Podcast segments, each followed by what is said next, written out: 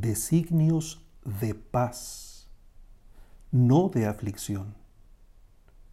El pensamiento divino, cuya sabiduría se nos adelanta y nos supera siempre, solo busca nuestra felicidad.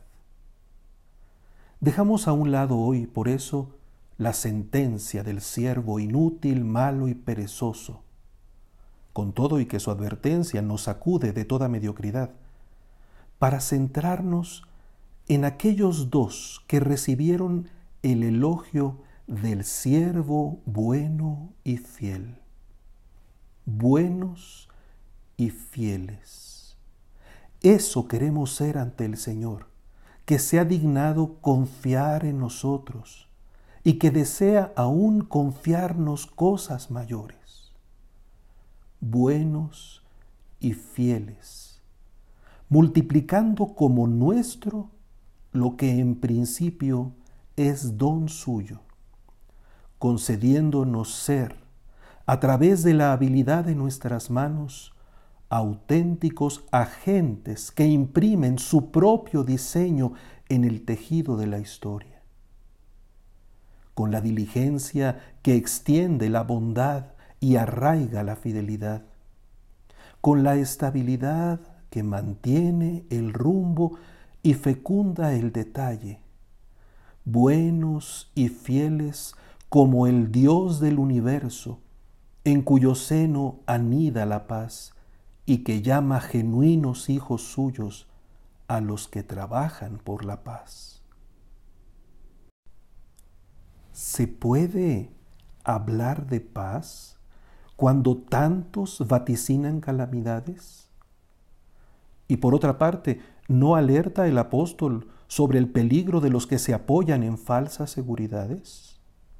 ¿No son las aflicciones la melodía dominante de los tiempos y no despiertan las alarmas horizontes catastróficos?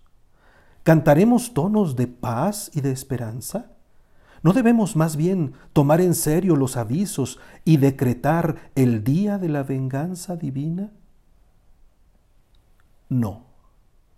La voz que cierra el ciclo litúrgico se dirige con insistencia a los siervos que duplicaron los cinco talentos y los dos que habían recibido respectivamente. Incluso el talento escondido en la tierra se reincorpora a la luz de los aprobados. Solo el relegado queda en las tinieblas, consecuencia natural de su torpeza. La solidaridad creativa de los laboriosos trasciende la irresponsable indolencia de quien sepultó sus oportunidades.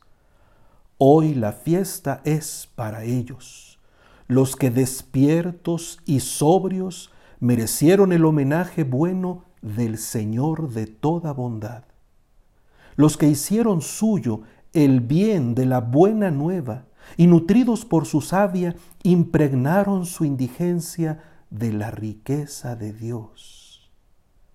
Bien, les dijo el Señor, bien hecho, bien vivido, bien realizado. El bien tiene vocación a expandirse. Ese bien es la fuente de la paz. Ninguna situación adversa puede vencerlo. Dueños de nada, se nos dieron bienes. Lo único verdaderamente nuestro es el fruto obtenido por el bien confiado.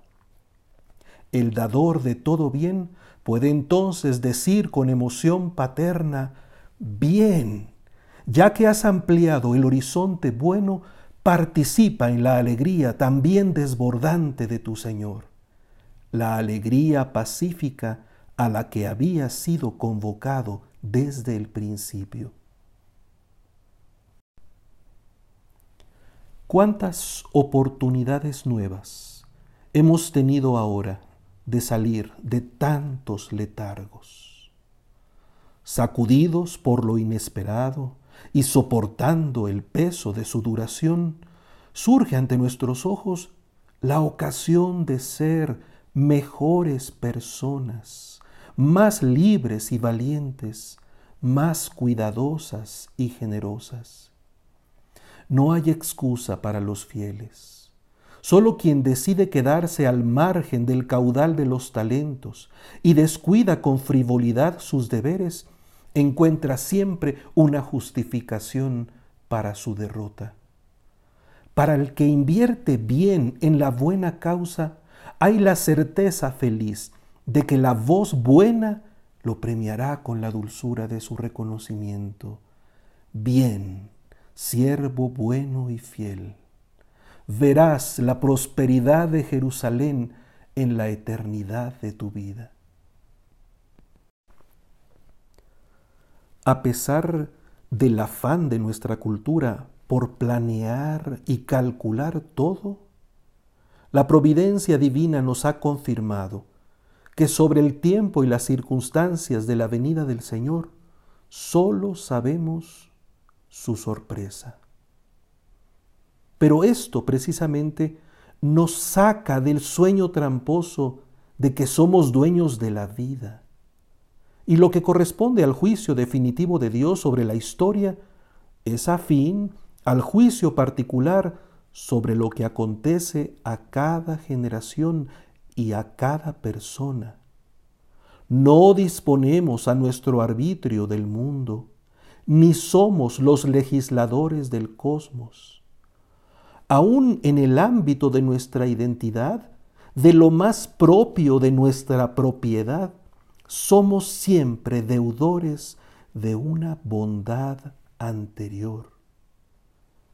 Nuestra libertad es el talento hermoso que se rige desde las normas de lo que hemos recibido.